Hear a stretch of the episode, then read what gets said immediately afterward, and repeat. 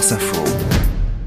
Bonjour Lise Roseveil. Bonjour. Euh, une question ce matin, alors que les clés du village olympique viennent d'être remises, les chantiers des JO sont-ils un exemple en termes de sécurité? Pour la maire socialiste de Paris, Anne Hidalgo, c'est une certitude.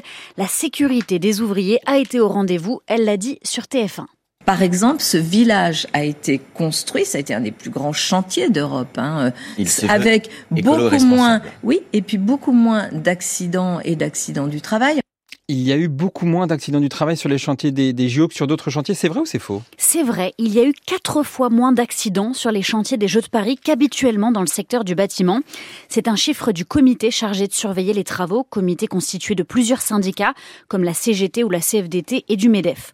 À ce jour, ils ont comptabilisé 167 accidents du travail sur les chantiers des JO, dont 27 blessés graves. 167 accidents sur un total de 30 000 ouvriers mobilisés.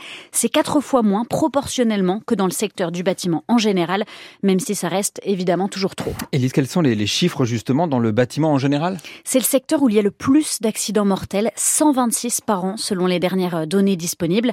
Un ouvrier meurt tous les trois jours sur un chantier en France. Et si on regarde tous les accidents du travail, quelle que soit la gravité, ça fait plus de 350 accidents par jour travaillé.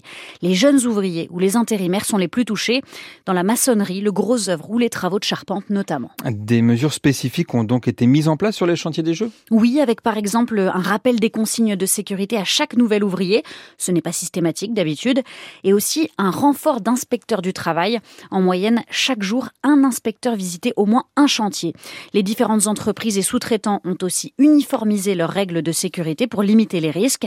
Pour le comité de suivi de ces travaux, il faut donc prendre exemple sur les chantiers des JO à Paris pour améliorer la sécurité dans le secteur du bâtiment en général. Le vrai ou faux, Lise Merci beaucoup.